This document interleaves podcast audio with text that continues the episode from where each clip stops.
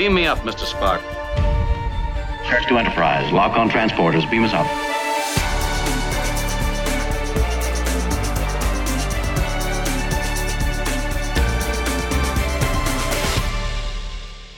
Willkommen bei Rätsel der Wissenschaft, dem Standard-Podcast über die großen Fragen der Menschheit. Ich bin David Rennert. Und ich bin Tanja Traxler. Wir beschäftigen uns jeden Mittwoch mit den ganz großen und ganz kleinen Mysterien in unserem Universum. Heute bewegen wir uns zwischen Fakt und Fiktion. Es geht nicht um Fake News, sondern wir gehen der Frage nach, wie sich Wissenschaft und Science Fiction gegenseitig beeinflussen und ob die Wissenschaft vielleicht Fiktion sogar braucht, um erfolgreich zu sein. Um keine Folge von Rätsel der Wissenschaft zu verpassen, abonniert ihr uns am besten bei Apple Podcasts, Spotify oder wo auch immer ihr uns am liebsten hört. Wissenschaft und Science Fiction haben seit jeher eine enge Verbindung. Wissenschaftliche Erkenntnisse und auch Technologieentwicklung dienen immer wieder als Inspirationsquelle für künstlerische Arbeiten. Das gilt natürlich auch umgekehrt. Es gab ja auch immer wieder wissenschaftliche Erkenntnisse, die durch die Science Fiction angestoßen worden sind. Und natürlich auch Technologien, die in der Science Fiction schon lange vorweggenommen wurden, bevor sie tatsächlich realisiert werden konnten. Ein prominentes Beispiel dafür ist der Science-Fiction-Film Interstellar. Ja, genau. Ursprünglich wurde dieses Projekt, dieser Film ja angestoßen vom späteren Physiknobelpreisträger Kip Thorne und durch die Zusammenarbeit zwischen Physikerinnen vom Caltech, also dem California Institute of Technology, und Visualisierungsexpertinnen, die für Hollywood-Produktionen arbeiten, konnten auch die beteiligten Wissenschaftler neue Erkenntnisse beispielsweise über schwarze Löcher gewinnen, woraus dann noch einige wissenschaftliche Publikationen hervorgegangen sind.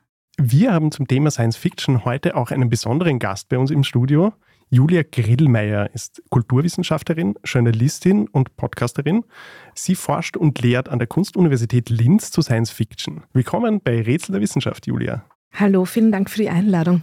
Julia, eine vielleicht etwas schwierige Frage, wenn du dich viel mit dem Thema beschäftigst, aber hast du so etwas wie einen Lieblingsroman, einen Lieblingsfilm, eine Lieblingsgeschichte aus der Science Fiction? Das ist wirklich eine schwierige Frage und eigentlich könnt ihr jetzt gleich den ganzen Podcast damit füllen, weil ich habe ganz viele Lieblingsromane. Also ich komme aus der Literaturwissenschaft, deswegen werde ich vermutlich mehr über Bücher sprechen, wenn ich über Science Fiction spreche. Vielleicht um ein rezenteres Beispiel zu nennen, es gibt eine ganz tolle Romanreihe, drei Romane von N.K. Jemisin, die sogenannte Broken Earth Trilogie. Und dies ein ganz spannendes neues Bild auf eine tiefen Zukunft, auf Geologie und die bringt auch ein bisschen diese Genregrenzen der Science Fiction durcheinander. Die ist zum Beispiel ganz toll. Das klingt sehr spannend. Vielen Dank und herzlich willkommen auch von mir. Schön, dass du zu uns in den Podcast gekommen bist, weil du dich ja auch in deiner Arbeit sehr intensiv an der Schnittstelle zwischen Kunst und Wissenschaft beschäftigst. Wollen wir dich gerne auch noch fragen, wie dein Forschungsfokus im Bereich von Science Fiction ist. Ja, genau. Ich arbeite über Science Fiction und stelle dabei vor allem, zumindest in den letzten Jahren, die Frage, was hat Science Fiction mit der Zukunft zu tun? Das scheint jetzt erstmal leicht zu beantworten, weil ganz viele Science Fiction-Geschichten in der Zukunft spielen. Das ist aber gar nicht so einfach zu beantworten, weil gleichzeitig immer wieder gesagt wird, Science Fiction hat nichts mit der Zukunft zu tun, sondern auch in diesen Zukunftsvisionen geht es um die Gegenwart und sie sollten in keinster Weise für eine Art Prognostik herhalten, also dafür, dass Aussagen über die Zukunft getroffen werden. Wenn man sich das genauer anschaut, dann muss man sagen, es stimmt beides. Es macht natürlich irgendwas, dass immer wieder über die Zukunft erzählt wird und auch gewisse Aussagen über die Zukunft getroffen werden. Aber Science Fiction ist immer Gegenwartsdiagnose. Und mich interessiert dieses Spannungsfeld zwischen Gegenwart und Zukunftsdiagnose, zwischen auch künstlerischem Ausdruck und dieser Idee einer Futurologie, also einer Zukunftsforschung. Und ich habe mich dabei auch immer wieder auf einen Begriff berufen, der in beiden Feldern auftaucht, nämlich dem Szenario. Das kann in beiden Feldern unterschiedliche Dinge bedeuten, aber in jedem Fall erzählen wir auf kurzen Texten, manchmal längeren Texten über die Zukunft. Und genau das Szenario in der Zukunftsforschung sind das so ganz kurze Gebrauchstexte, die einfach eine Situation einer möglichen Zukunft schildern und die auch miteinander vergleichbar sein sollen. Aber auch in der Science Fiction spricht man immer wieder von Szenario, wenn eine gewisse Geschichte von der Zukunft gemeint ist. Und das wird dann auch ein Szenario, in dem die so breit bekannt wird, dass man das sozusagen schnell aufrufen kann. Und insofern gleichen sich diese Szenariokonzepte in diesen beiden Feldern, aber sie unterscheiden sich halt auch sehr stark, weil die Science Fiction ist einfach auch Kunst und Popkultur und kein Gebrauchstext. Ja, klar. Na, das ist ganz spannend. Wenn man darüber nachdenkt, liegt es ja auch auf der Hand eigentlich, dass Ideen für die Zukunft viel über die jetzige Gesellschaft aussagen, in der sie formuliert werden. Und da kommt vielleicht auch ein bisschen die Connection zwischen Wissenschaft und Science Fiction ins Spiel, wie die sich gegenseitig beeinflussen können.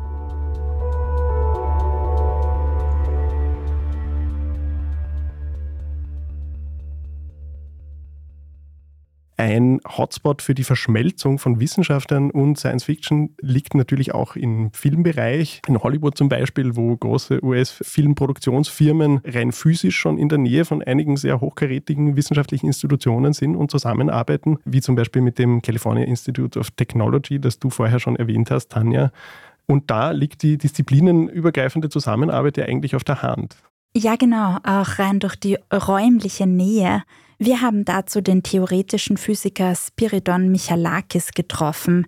Er ist als wissenschaftlicher Berater für mehrere Hollywood-Filme tätig. Sein eigentlicher Arbeitsplatz ist aber das California Institute of Technology in Pasadena. Und wir haben ihn auch gefragt, wie Wissenschaftler wie er von der Zusammenarbeit mit Hollywood profitieren können.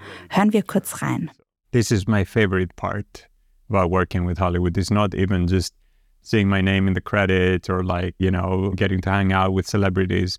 It is the fact that I get to meet some of the creative masterminds, the writers, right, the producers, the directors, the talent who inspired me to become a scientist and to do what I'm doing now. So if it weren't for Star Trek, getting it right from the point of view that it got people like me excited. And to be honest, I did not even watch that much Star Trek. Hollywood and the popular media are so powerful that even words that are in the air are enough to change your life because it engages you emotionally so powerfully that you think you want this to be part of the world. Ja, Spiridon spricht einen ganz wichtigen Punkt an. Vielleicht ist das, denke ich mir, sogar einer der wichtigsten Berührungspunkte zwischen Wissenschaft und Science Fiction, nämlich wie sehr Science Fiction Geschichten begeistern können, wie sie das Interesse für Wissenschaft bei jungen Leuten überhaupt wecken können. Er erzählt ja, wie ihm das selber so gegangen ist, obwohl er gar nicht jetzt ein besonderer Star Trek-Fan gewesen ist, haben ihn trotzdem Konzepte aus dieser Serie, als sie ihm in der Wissenschaft begegnet sind, total angesprochen sofort. Und ich denke, Star Trek ist ein sehr bekanntes Beispiel und auch ein sehr viel referiertes Beispiel dafür, wie Science Fiction auch Technologien vorwegnimmt. Wenn man zum Beispiel an diese Tricorder denkt, mit denen Spock telefoniert, die ein bisschen an unsere Smartphones erinnern, aber schon in den 60er Jahren. Julia, würdest du sagen, dass Star Trek eine besonders einflussreiche Sache war in dieser Hinsicht? Ja, ganz bestimmt. Und es wird auch noch immer als eines der ersten Beispiele genannt. Ich frage sehr gern oft, wenn ich irgendwo Unterricht oder Workshops mache oder so, was stellt ihr euch vor unter Science Fiction?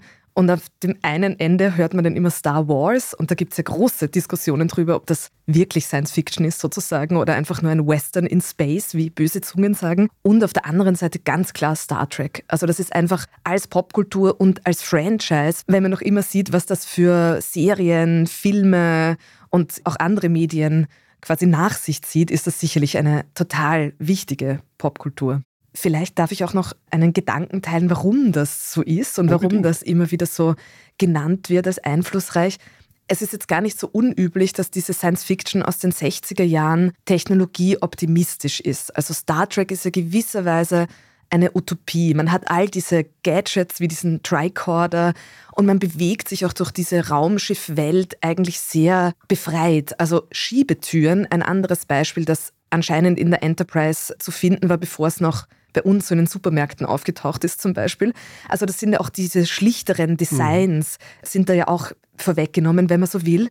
Und man bewegt sich da so durch. Die Technologie ist immer zu Hilfe und eigentlich hilft uns immer. Also es ist in sehr seltenen Fällen so, dass uns die Technologie hier quasi zu schaffen macht oder sogar zur Gefahr wird. Was in anderen Science-Fiction durchaus, vor allem in späteren Zeiten, sehr, sehr häufig wird. Star Trek ist wirklich so eine Utopie, auch gesellschaftlich, die nämlich voraussetzt, dass man sich durch diesen Raum bewegt und so quasi auf Wohlwollendes stößt und falls mal ein Problem auftaucht, dann kann man das natürlich lösen mit Logik und westlicher Wissenschaft und westlicher Gesinnung. Das hat natürlich auch seine großen imperialistischen Probleme, aber es ist natürlich eine Geschichte, die sehr positiv stimmt, auch so generell. Und das ist sicher neben diesen technologischen Erfindungen und Gadgets und Designs, glaube ich, eines der inspirierenden Sachen daran gewesen. Das ist sehr spannend und manche Sachen wirken ja tatsächlich bis heute nach. Einige Dinge, wie du schon erwähnt hast, haben schon früher Niederschlag gefunden. In der Physik ist interessant, dass es bis heute zum Beispiel das Beamen, die Quantenteleportation, was ist, wo Wissenschaftlerinnen dran sind, weil es da eben eine Quanten mit den neueren Erkenntnissen durch die Quantenphysik Möglichkeiten gibt, das ein wenig nachzustellen. Es funktioniert leider nicht so in großem Maßstab wie bei Star Trek, aber im Kleinen mit einzelnen Teilchen kommt man schon sehr gut dran ran und auch Leute, die jetzt eben noch in dem Bereich arbeiten, wie wir das auch von Spiridon gehört haben, für die ist diese Art der Science Fiction bis heute eine wichtige Inspirationsquelle. Warum die Wissenschaft nicht ohne Fiktion auszukommen scheint und was in Hollywood hinter den Kulissen passiert, besprechen wir gleich nach einer kurzen Pause.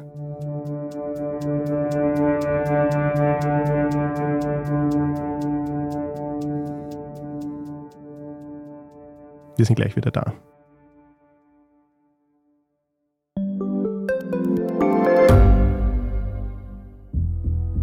Was ich nicht nachvollziehen kann, ist, warum an jedem Unrecht immer ich schuld sein soll. Ein Korruptionsskandal jagt den anderen. Österreich hat in den letzten 30 Jahren viel über Klimaschutz gesprochen, aber zu wenig getan. Die Politik verschläft die Klimakrise. Die Behörden haben alles richtig gemacht. Fehler vergisst man, statt daraus zu lernen. So sind wir nicht. So ist Österreich einfach nicht. Aber wie ist Österreich dann? Das wollen wir bei Inside Austria herausfinden. Wir blicken auf die großen österreichischen Skandale. Von Ibiza bis Ischgl. Wir wollen wissen, wer dafür in der Politik die Verantwortung trägt. Und wir schauen genau hin, wo Österreich über seine Grenzen hinaus mitmischt. Vom Wirecard-Skandal bis zum Ukraine-Krieg. Das ist Inside Austria von Standard und Spiegel. Jeden Samstag eine neue Folge, überall, wo es Podcasts gibt.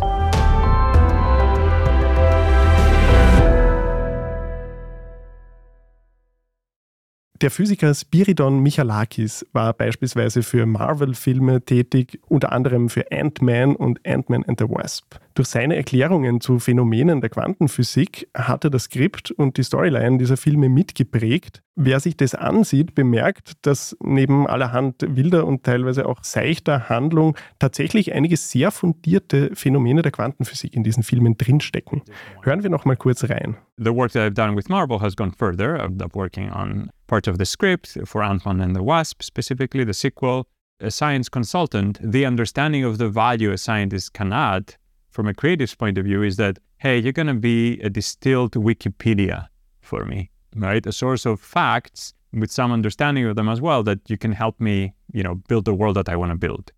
Es ist aber nicht nur so, dass Spiridon die Hollywood-Filmemacher inspiriert hat, sondern auch umgekehrt hat sich für ihn seine Art Physik zu betreiben interessanterweise ebenfalls ein bisschen dadurch verändert durch seine Zusammenarbeit mit Hollywood. I feel it's also profound that it has changed the way that they think and do physics. And the reason is because most of the world wants to know why, not how or what. So the physical sciences try to give back to the world an answer to what is going on. Once you add mathematics into the mix, then you create a broader context, a model for what you have actually seen, trying to explain how things work. But most people really want to know why. Why are things the way that they are? Why is there space?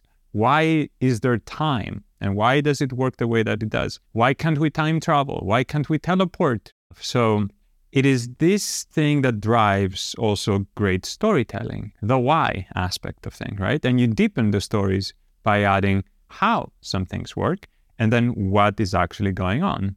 Julia, diese Wechselwirkung gibt es ja nicht nur zwischen Science Fiction und Physik. Ein stetiges, wachsendes Genre ist zum Beispiel die Climate Fiction oder du hast vorhin ein Beispiel erwähnt, wo es auch um ökologische Themen geht, wo sich die Genregrenzen eigentlich immer mehr auflösen oder die immer mehr verschwimmen.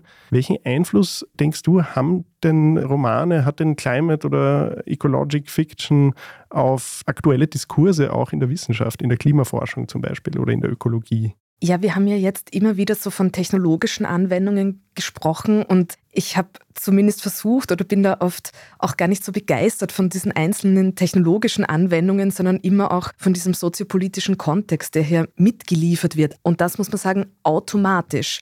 Das heißt, wenn es jetzt zum Beispiel darum geht, den Mars zu kolonisieren, dann wird dann nicht nur das super Habitat beschrieben, das dann da oben auf dem Mars steht und wo man da leben kann, das kann man in einer Blaupause so abliefern, aber wenn man dann einen Roman darüber schreiben will, dann muss man mal erklären, wie kommen die Leute darauf? Haben da wirklich alle was davon? Wer bleibt auf einer zerstörten Erde zurück? Und wie geht es den paar Leuten, die da auf 30 Quadratmetern zu Meert jetzt mal mehrere Jahrzehnte in einer Marskolonie verbringen wollen, wirklich? Das heißt, man wird so mit Fragen konfrontiert, die vielleicht in so einer Blaupause, in einem sehr kurzen Szenario gar nicht so auftauchen, weil wir gewohnt sind, sofort begeistert zu sein von dieser Idee, von sowas wie einer Innovation, von Fortschritt. Aber Science Fiction, indem sie eben so technologische Anwendungen in eine fiktionale Handlung und das heißt auch eine Welt hinein verpflanzt, macht dann dieses Nachfragen möglich. Und das, würde ich auch sagen, ist bei Climate Fiction ganz stark der Fall.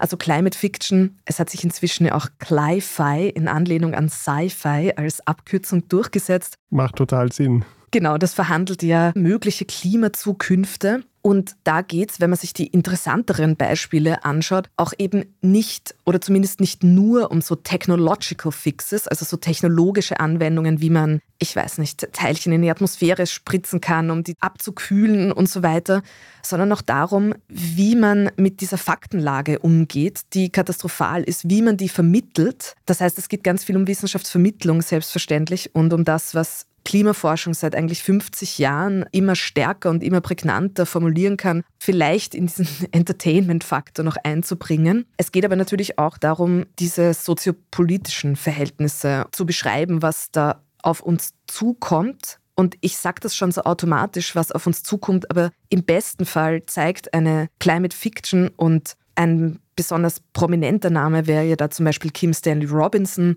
der das durchaus macht in seinen Büchern, indem er ganz verschiedene geografische Terrains sozusagen aufruft in seinen Büchern.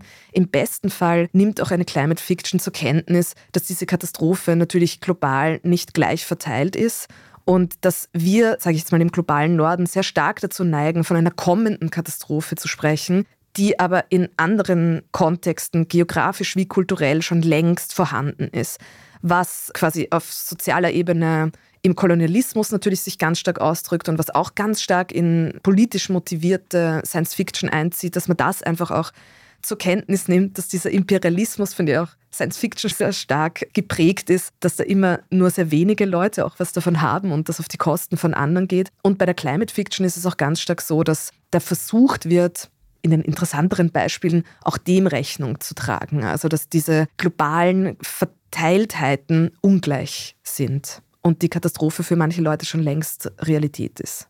Ja, das ist ein ganz wichtiger Punkt. Du hast Kim Stanley Robinson erwähnt. Ich habe von ihm das Buch The Ministry for the Future, auf Deutsch das Ministerium für die Zukunft gelesen, wo genau das, wie du sagst, so verhandelt wird. Und was ich dann auch spannend fand, ist, seine Ideen dazu, wie auf institutioneller Ebene, wie auf staatlicher Ebene und dann letztendlich auch auf Ebene der Betroffenen selber mit diesen Katastrophen umgegangen wird.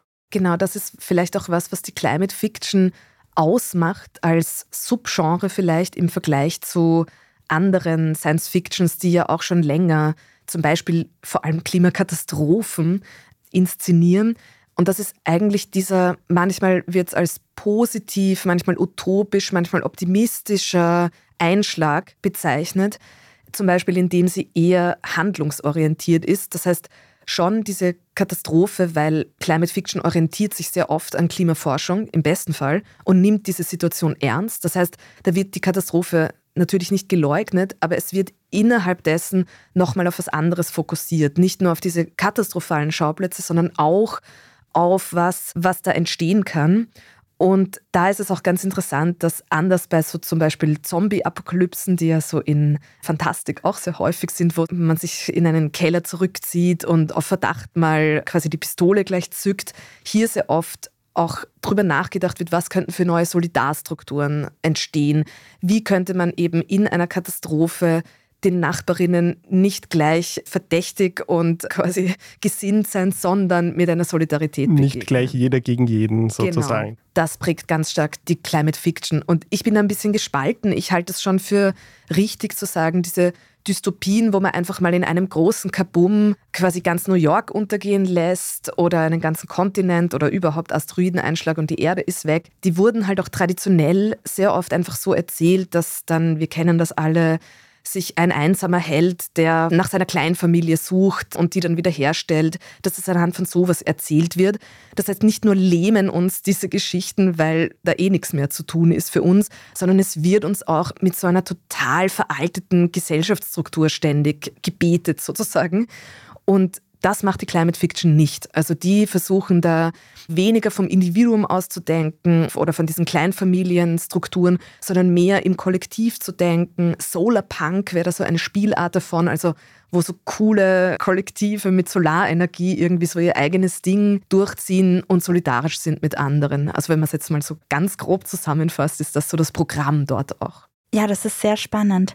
Gibt es eigentlich auch sowas wie wiederkehrende Motive in der Science Fiction, die sich ja über die verschiedenen Dekaden halten, trotz der unterschiedlichen Herausforderungen und auch technischen Möglichkeiten?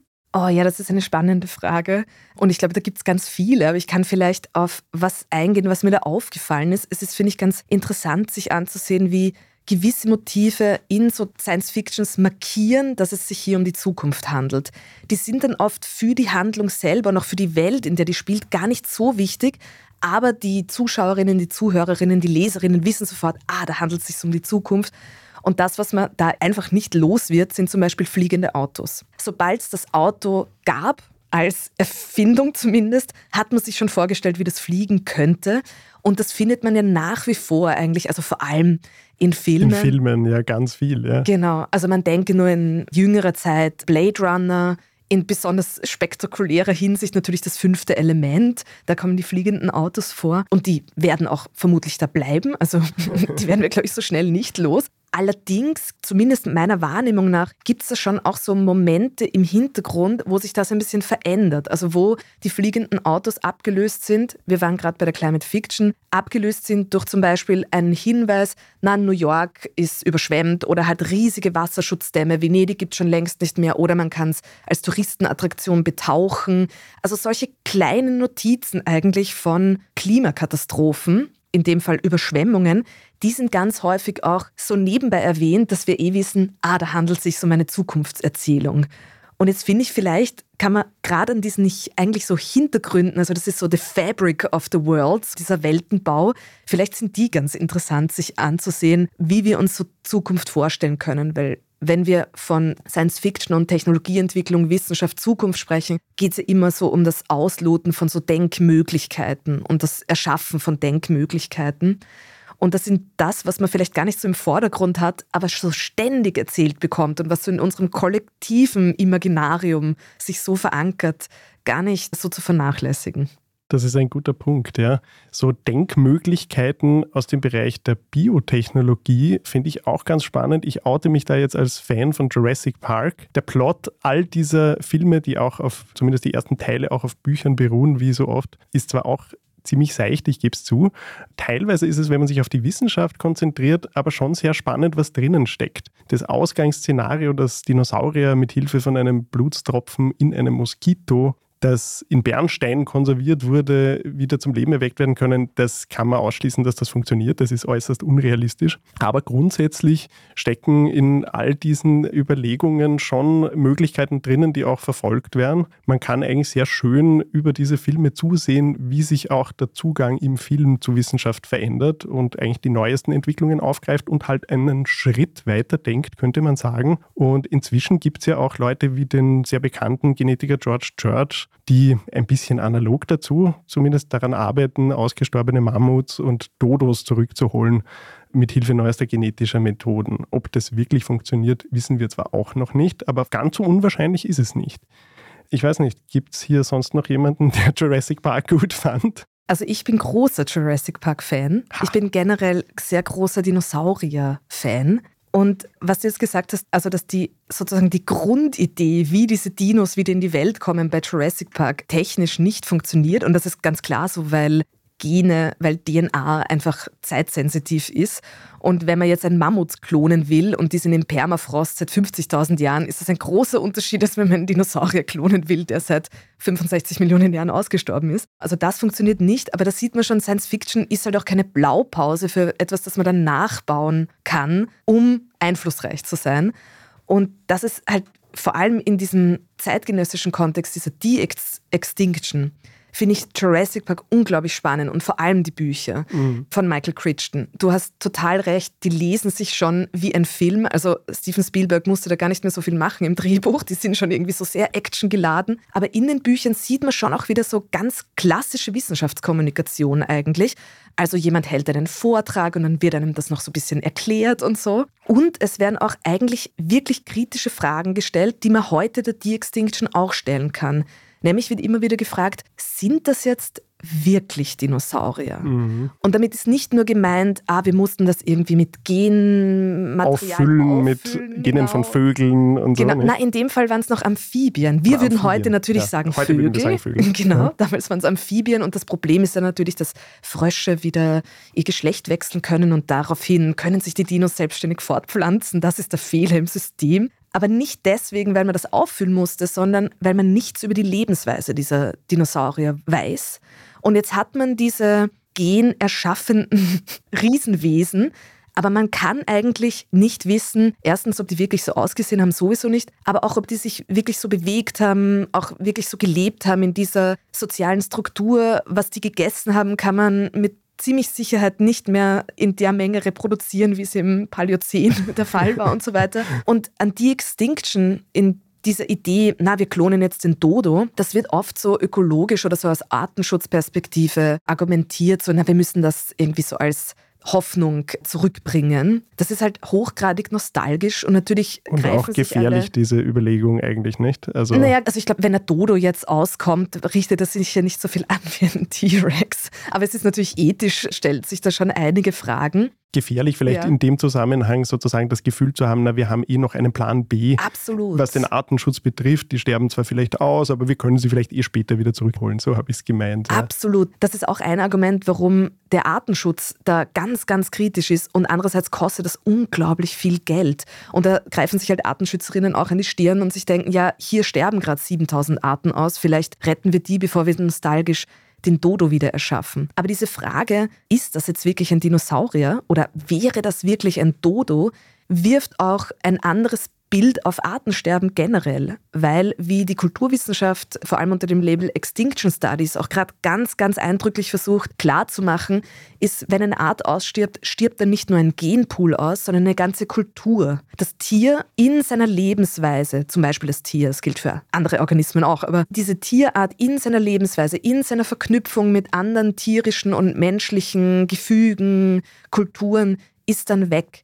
Mhm. Und wenn wir Artensterben immer nur so erzählen, da ist jetzt eine Art und dann gibt es nur noch zehn davon und dann gibt es nur noch fünf davon und dann macht das letzte die Augen zu und dann ist die Art weg, dann verschleiert das eigentlich auch diese Vielschichtigkeit, die wir eigentlich in einer Ökologie und auch in einem Artenschutz brauchen. Und lustigerweise macht Jurassic Park genau mit diesen Fragen da eigentlich unsere Vorstellungen davon, was ist eigentlich eine Art, so ein bisschen, bringt das so ein bisschen ins Wanken. Ins Wanken eigentlich, ja. Das ist spannend. Wenn man genau zusieht, dann bemerkt man auch, dass sie auch gute paläontologische Beratung hatten, weil man kann auch durch die verschiedenen Teile sehen, wie sich auch zum Beispiel das Aussehen der Dinosaurier verändert. Du hast das vorher schon angesprochen, so richtig beantworten kann man viele Fragen da noch nicht, aber die Fachmeinung hat sich ja im Laufe der Zeit ein bisschen immer geändert, wie klassischerweise in den 80ern man sich das irgendwie wie Eidechsen mit glatter Haut vorgestellt hat. Und dann ist man drauf gekommen, gut, viele davon waren wahrscheinlich gefiedert, auch von den großen Dinosauriern. Und auch wenn das vielleicht zwar ein bisschen süßer und weniger gefährlich aussieht, was in Hollywood vielleicht nicht so gut ankommt, aber die waren auch sehr bunt zum Teil wahrscheinlich.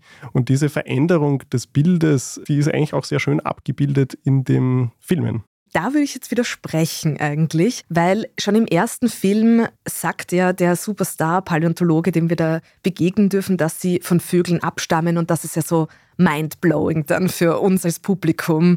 Und so ein kleiner Junge sagt so, ach, ein vier Meter großer Truthahn, das ist ja nicht gefährlich. Und dann kommt dieser ganze Diskurs über die gefährlichen Raptoren und so. Aber es hat sehr lang gebraucht, bis wir im Naturhistorischen Museum Dinosaurier mit Federn abgebildet hatten. Und es hat Absolut. noch viel länger gebraucht, bis wir das im Kino hatten. Also die nächsten Jurassic Park und dann noch Jurassic World Filme hatten noch alle keine Federn, obwohl das schon absolut klar war. Und da gibt es schon, auch in Interviews und so weiter, kann man schon noch sehen, das haben sie einfach aus Entertainment-Gründen nicht gemacht. Die haben die Raptoren als die großen Bösewichte aufgebaut und gerade die hätten ja Federn. Und die dann auf einmal so als so Händeln so darzustellen, wie es dann immer wieder geheißen hat, das wollten die halt nicht. Und da muss man schon die Science Fiction ein bisschen kritischer betrachten. Also ich liebe Science Fiction, ich liebe Jurassic Park, aber dieser Reality-Check, ja, der ist oft nicht die interessanteste Form, Science Fiction zu lesen, aber es ist eine der Möglichkeiten, auch so nachzufragen, so, was nimmt die jetzt auf, was wir eigentlich schon längst wissen in der Wissenschaftskommunikation und in der Wissenschaft und was verschweigt die auch und aus welchen Gründen? Absolut, guter Punkt. Ich glaube, ich muss mir die Filme nochmal anschauen. Ich habe das irgendwie besser im Kopf gehabt, als es offenbar wirklich ist. Auf jeden Fall haben die Filme auch sehr stark zur Popularisierung von Dinosauriern, von Paläontologie beigetragen. Und das ist vielleicht auch ein ganz wichtiger Aspekt in Science Fiction aus ganz verschiedenen Kontexten, Leute für Wissenschaft zu interessieren überhaupt. Irgendwie scheint es interessanterweise so zu sein, dass die Wissenschaft nicht ohne Spekulation und ohne Fiktion auskommt, obwohl die Wissenschaft ja letztlich immer darauf bemüht ist, solide, objektive Fakten aufzubauen und sich darauf zu stützen. Warum ist das dann so? Braucht die Wissenschaft trotzdem Science Fiction? Julia, was denkst du? Selbstverständlich, sagt die Science-Fiction-Person. Na, ich würde sagen, auf jeden Fall. Also man spricht inzwischen, auch weil das im deutschsprachigen Raum ganz lang ein bisschen einen schlechten Ruf hatte, so Science-Fiction, aber auch weil diese Genregrenzen immer mehr verschwimmen, sehr oft von spekulativer Fiktion. Und damit sind eigentlich alle möglichen Genres gemeint, die so ein bisschen spekulieren auf entweder eine andere Zukunft oder auch auf eine andere Gegenwart. Also dieses Was wäre wenn, aber auch dieses hm, es könnte auch alles eigentlich ganz anders sein. Und da ist natürlich die Spekulation, und das ist ja auch ein Begriff, der gerade so inspiriert in der Kunst, in der Kulturwissenschaft, in der Theorie, da ist die Spekulation eigentlich mehr verstanden als etwas, wo man hinschaut und das weiß man entweder noch nicht genau oder man kann es vielleicht auch nie genau wissen. Und in dieser Allgemeinheit verstanden ist natürlich Spekulation und diese Idee von, was wäre, wenn, für die Wissenschaft überhaupt mal eben eine Inspiration, aber auch ein Motor, um überhaupt auf neue Ideen zu kommen. Ich würde aber auch ganz stark machen, dass Spekulation auch ganz wichtig ist, um diese Ideen in Bewegung zu halten, um auch offen zu bleiben, um auch zu fragen, eben nicht nur, was könnten wir dann noch erfinden, was uns nützt, sondern auch, wer ist da noch, was ist da noch, welche Perspektive bedenke ich vielleicht überhaupt nicht, wenn ich in dieser Weise Wissenschaft, Forschung, auch Technologieentwicklung betreibe. Und im besten Fall macht die Spekulation auch genau das, nämlich dass sie auch darauf spekuliert, dass man immer etwas noch nicht weiß oder vielleicht auch nicht wissen kann. Und insofern so auch, obwohl man total die Spekulation auch bekannt ist für diese total abgefahrenen Ideen, für dieses Denken wir es mal ganz anders und ganz schräg und ganz selbstbewusst in ein bisschen eine unwahrscheinliche Richtung, die Spekulation schon auch sehr dazu beiträgt, dass man bescheiden bleibt in dem, dass man sagt, ich kann das machen, aber ganz bestimmt weiß ich noch nicht alles, was ich eigentlich da noch irgendwie einbeziehen kann und wissen kann. Das ist ein sehr wichtiger Gedanke, den auch die Wissenschaft mit aufnehmen kann und mit aufnimmt. Wir haben auch den Hollywood-Berater und Physiker Spiridon Michalakis gefragt, warum er glaubt, dass Wissenschaft Science Fiction braucht. Science fiction, for example, and movies and good stories allow you to imagine worlds where some things that we take as sacred assumptions, axiomatic things, maybe don't have to be that way. They allow you to imagine what if wasn't and what are the consequences of that. And then it emotionally allows you to pursue that. Even if other people may laugh at you, I feel that having the weapon of mathematics, right, studying the physical world, is a very powerful weapon that can calm your mind and your soul as you're trying to look, right, for answers to why. Ja, vielen Dank, Julia, für deinen Besuch bei uns im Studio. Wir haben viel gehört über verschiedene Filme, Bücher, andere Beispiele von Science Fiction, die unser Leben und auch die Wissenschaft in gewisser Weise in Gang halten, immer wieder. Ja, von mir auch vielen Dank fürs Kommen, Julia. Für mich bleibt übrig, dass ich erstens Jurassic Park nochmal sehen muss und zweitens mich mit Eco-Fiction, ist das der richtige Begriff? Ja, oder Climate Fiction, Cli-Fi. Ja. Cli-Fi näher beschäftigen möchte. Ja, sehr gern. Danke, dass ich da sein durfte. Für heute sagen wir Danke fürs Zuhören. Und wir freuen uns, wenn ihr nächste Woche wieder dabei seid bei Rätsel der Wissenschaft. Jeden Mittwoch überall, wo es Podcasts gibt. Ich bin David Rennert. Und ich bin Tanja Traxler. Diese Folge wurde von Christoph Grubitz produziert. Bis zum nächsten Mal. Bis dann. There it is. Welcome to Jurassic Park. We've made living biological attractions so astounding that they'll capture the imagination of the entire planet.